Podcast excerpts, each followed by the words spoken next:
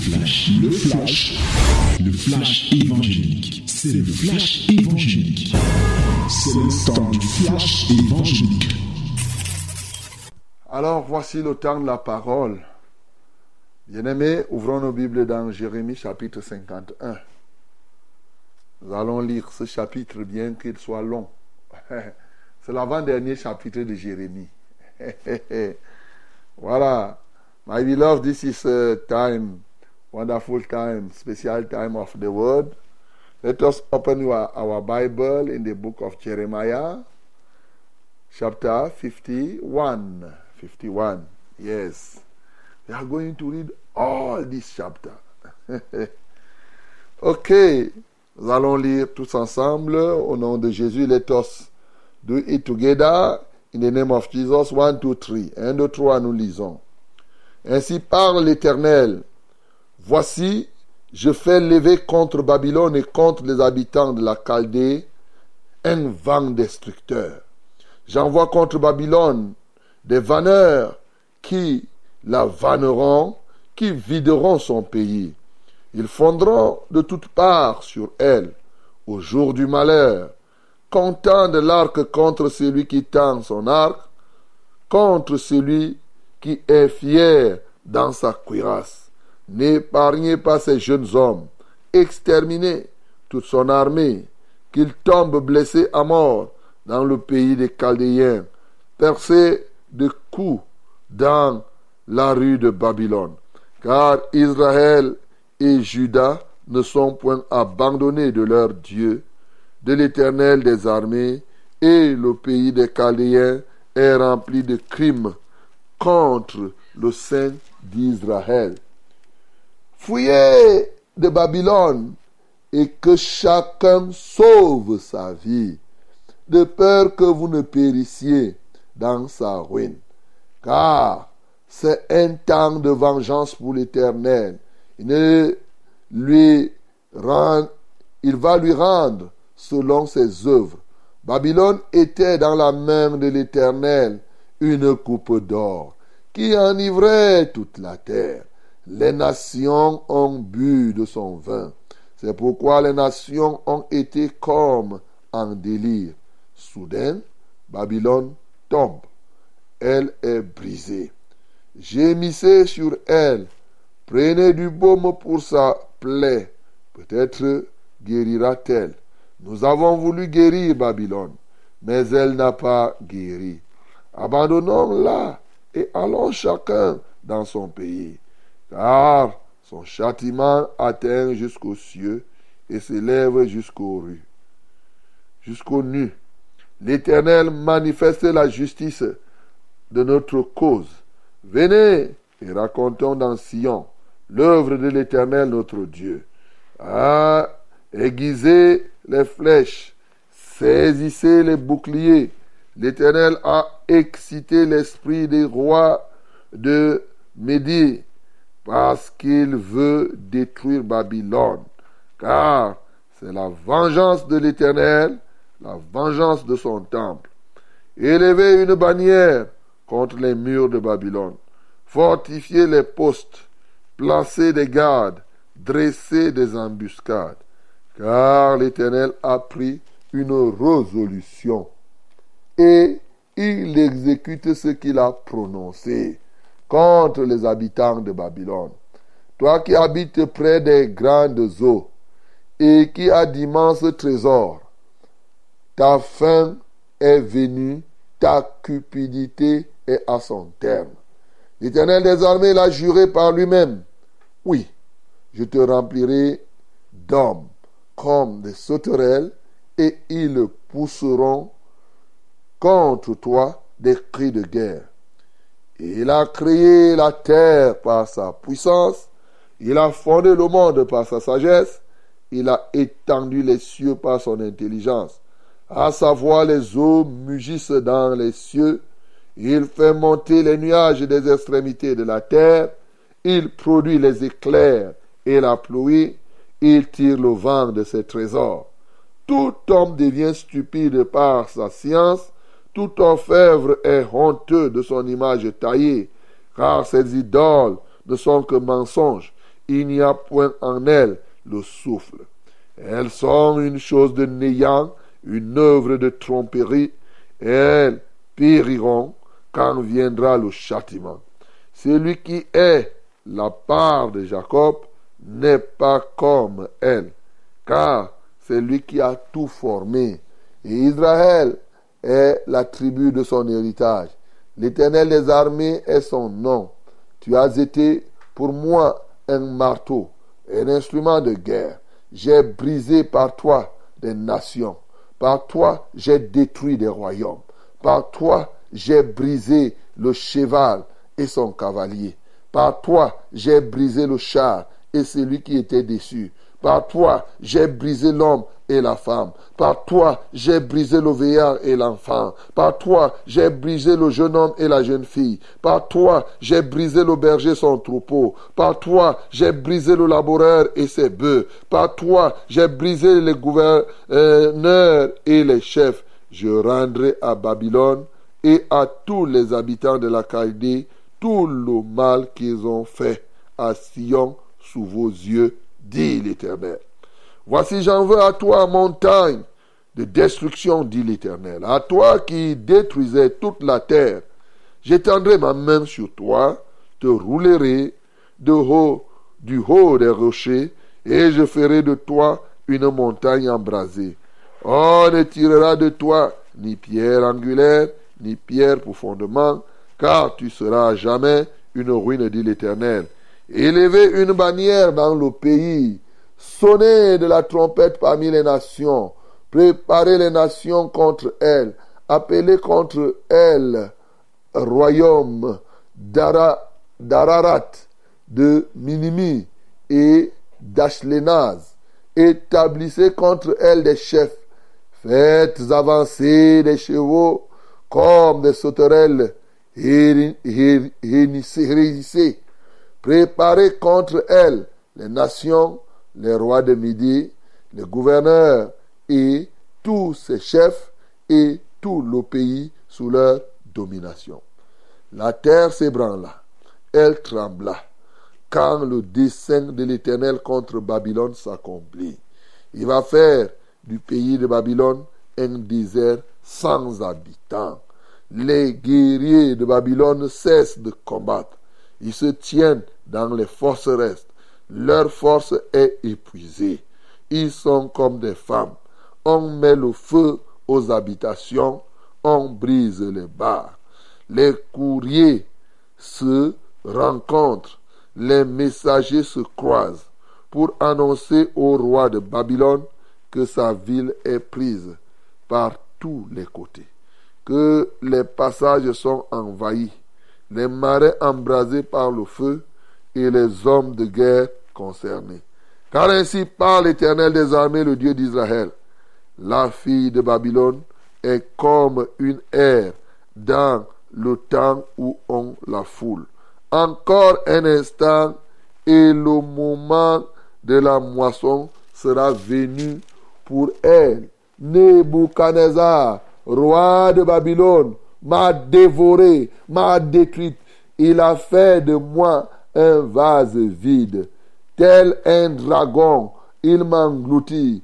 Il a euh, rempli son ventre de ce que j'avais de précieux. Il m'a chassé. Que la violence envers moi et ma chair déchirée retombe sur Babylone. Dis l'habitante de Sion, que mon sang retombe sur les habitants de la Chaldée, dit Jérusalem. C'est pourquoi ainsi parle l'Éternel, voici, je défendrai ta cause, te vengerai, je mettrai à sec la mer de Babylone, et je ferai tarir sa source. Babylone sera un monceau de ruines et repère de chacal, un objet de désolation et de moquerie. Il n'y aura plus d'habitants ils rugiront ensemble comme des lions. Ils pousseront des cris comme des lionceaux. Quand ils seront échauffés, je les ferai boire et je les enivrerai pour qu'ils se livrent à la gaieté. Puis s'endorment d'un sommeil éternel et ne se réveillent plus, dit l'Éternel. Je les ferai descendre comme des agneaux à la tuerie, comme des béliers et des boucs. Et quoi? Shekshak est prise.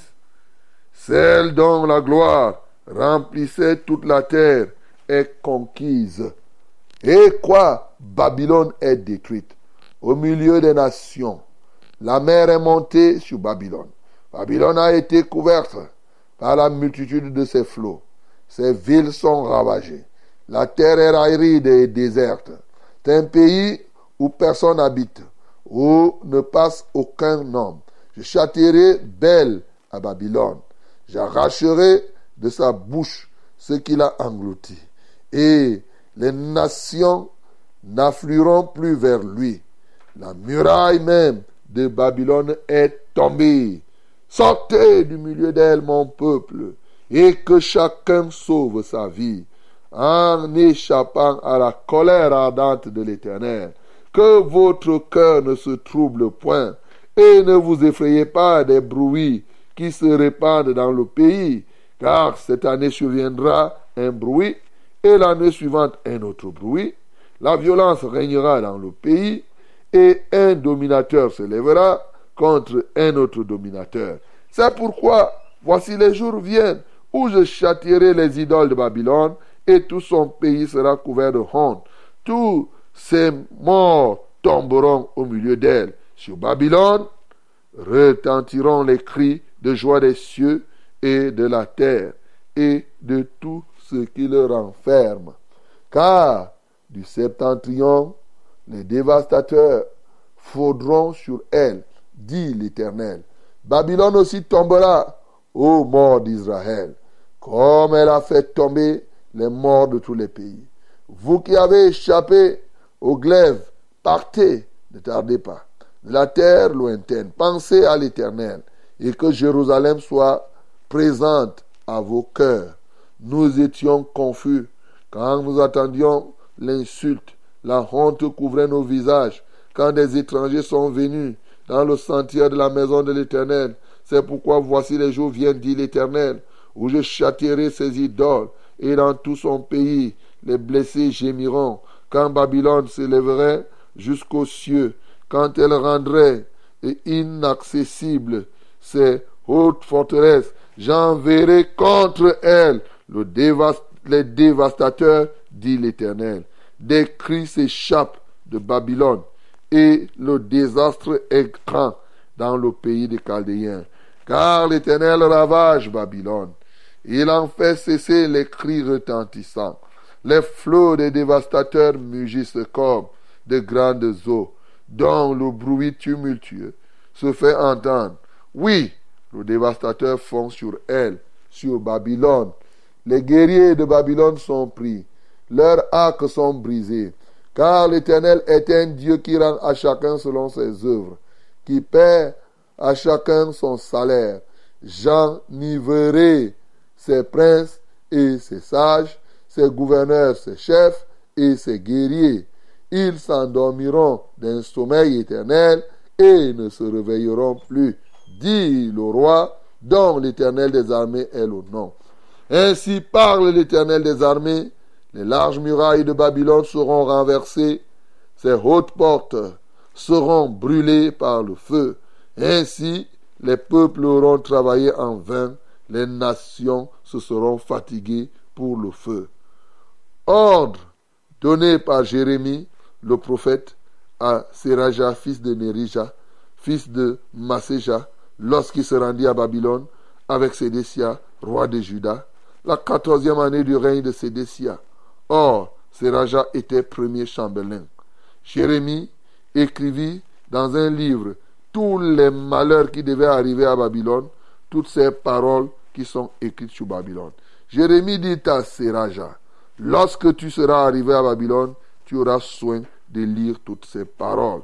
Et tu diras, Éternel, c'est toi qui as déclaré que ce lieu serait détruit et qu'il ne serait plus habité ni par les hommes ni par les bêtes, mais qu'il deviendrait un désert pour toujours.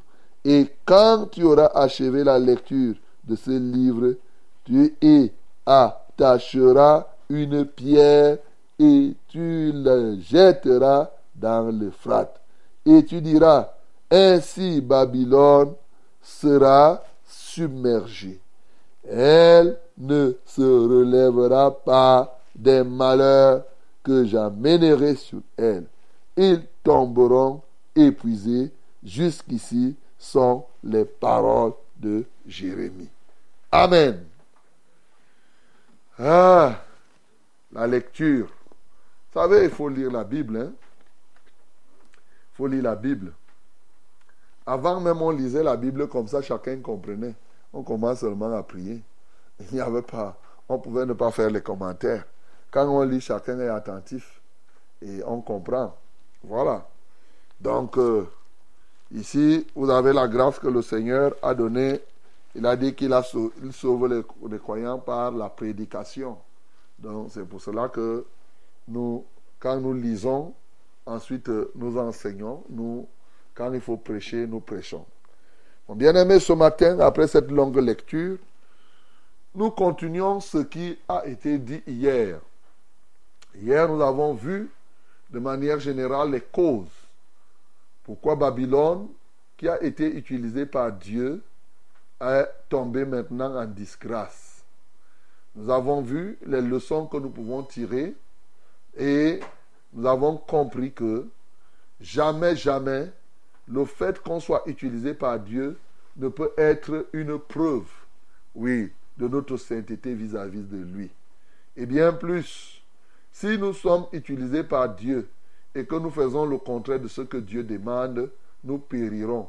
Comme lui-même l'avait dit, si vous ne vous repentez, vous périrez tous également.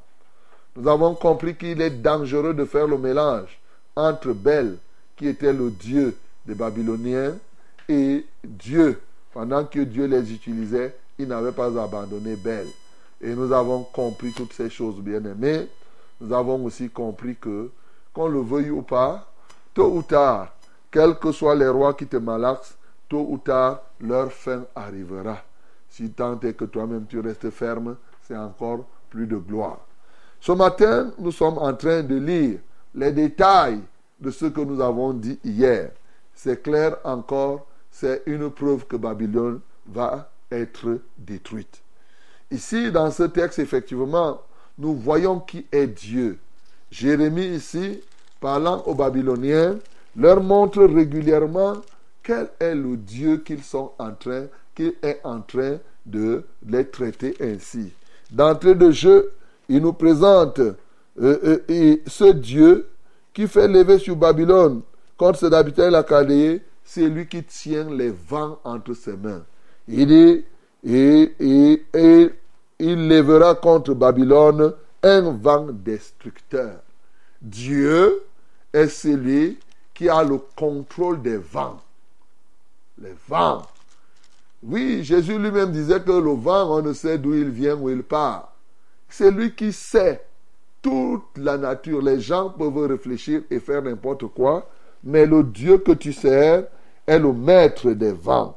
L'Éternel des armées a juré par lui-même.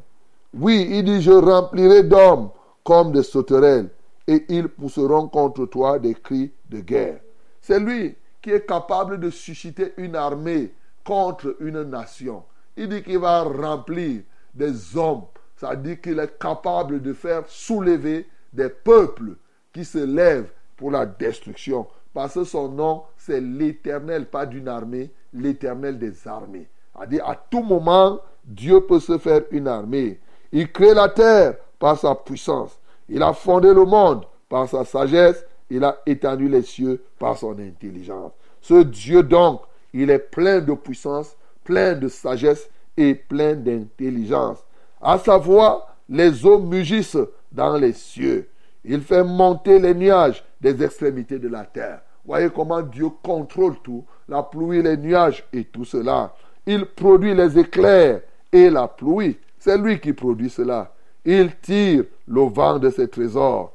Tout homme devient stupide par sa science. Tout orfèvre est honteux de son image taillée. Tu vois, tout homme devient stupide.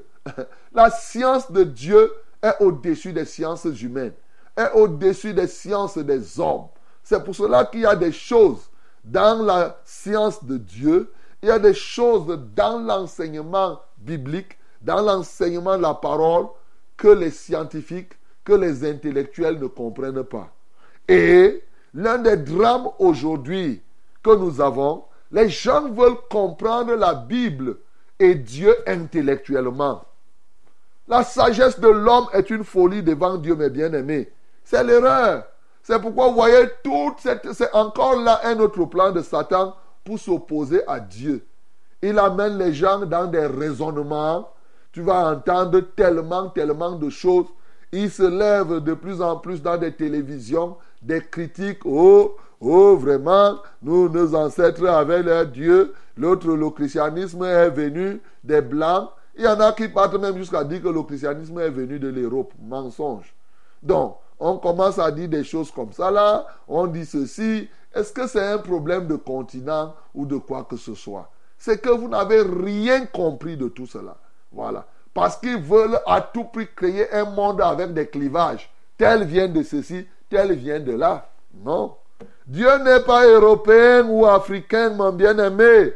Le christianisme ne vient ni de l'Europe ni de quoi que ce soit. Le christianisme vient de Dieu et de Dieu seul. Tu comprends?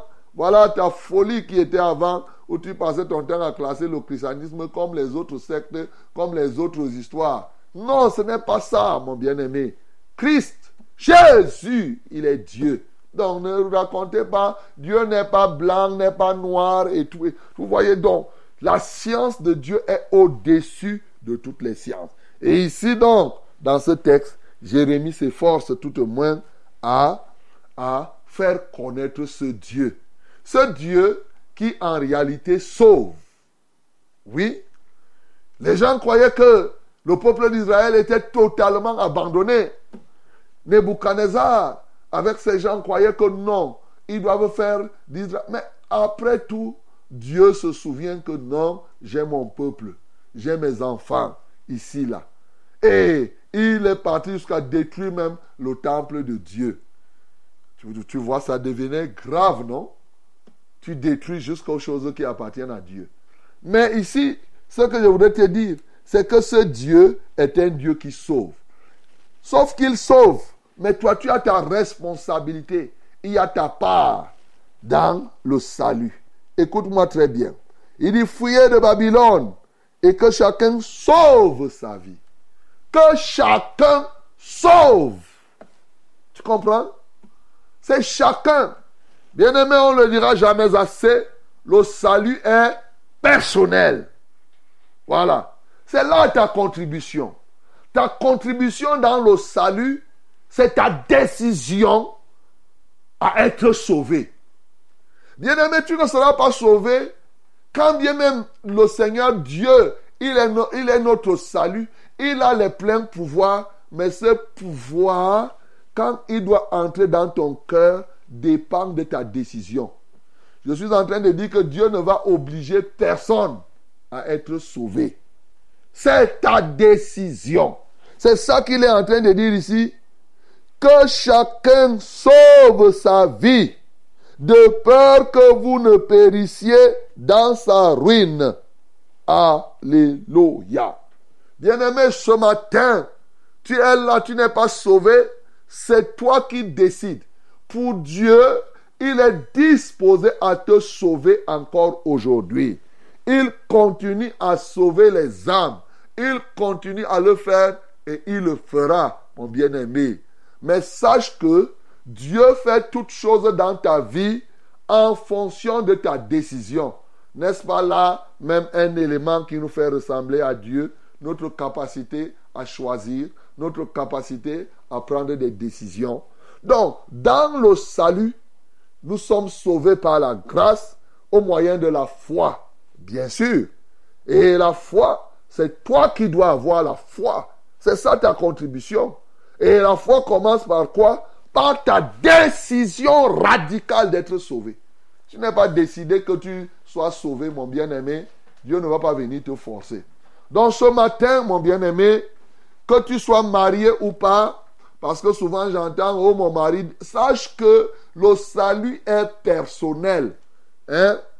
Tu peux être sauvé de deux. Quand le jour du Seigneur sera là, vous serez deux couchés, deux couchés au lit. Il vient, il enlève un, l'autre reste. C'est ce qui est écrit. Donc, bien aimé, tu ne peux pas blaguer avec ton salut. Tu ne peux pas blaguer avec ça. C'est la chose la plus catastrophique que tu puisses faire. Donc ce matin, mon bien-aimé, je n'ai pas voulu revenir sur comment Dieu va détruire Babylone, mais nous savons que il a dit qu'il fait à Babylone ce que Babylone a fait aux autres.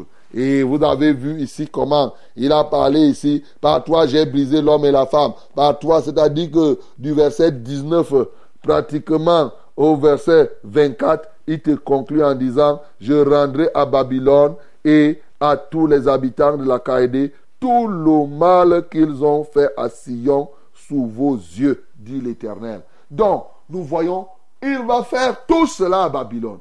Il va détruire, il va faire ceci, ceci, cela. Bien-aimés, sachez que, comme la Bible dit dans le livre de Proverbes, Dieu a créé toutes choses pour un but, même le méchant pour le jour du malheur.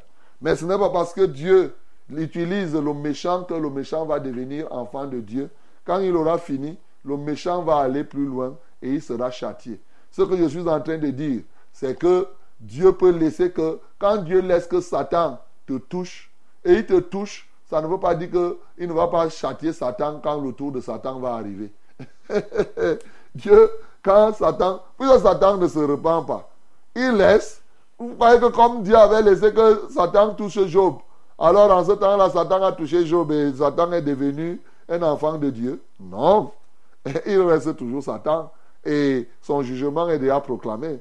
Donc, il en est ainsi, mon bien-aimé, de tout ce qui se passe avec Babylone. Mais je vous dis toujours que je n'ouvre pas parce que quand vous partez dans l'Apocalypse, il y a plein de choses ici qu'on retrouve effectivement dans le livre d'Apocalypse. Pour ce matin, je voudrais vraiment que tu retiennes cet élément fondamental.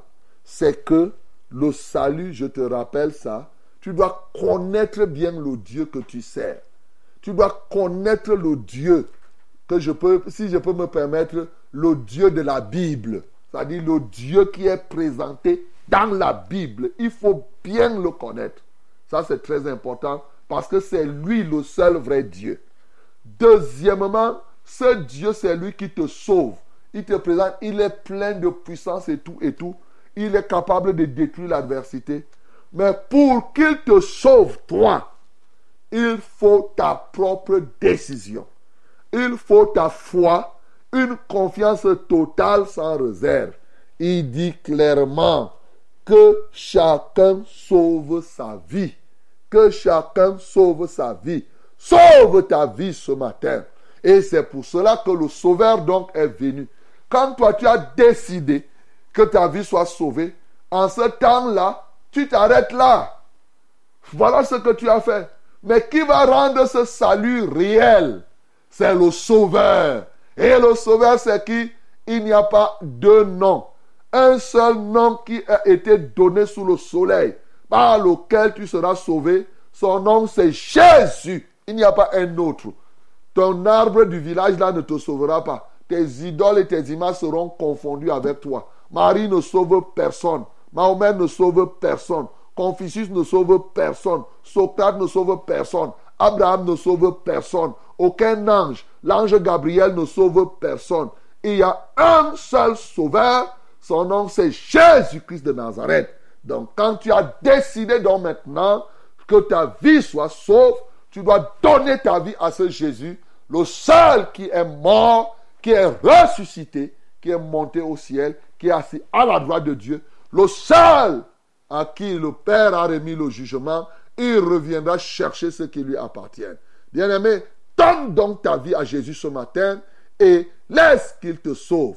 Que le nom du Seigneur Jésus-Christ soit glorifié. C'était C'était le flash, le flash évangélique. C'était le flash évangélique.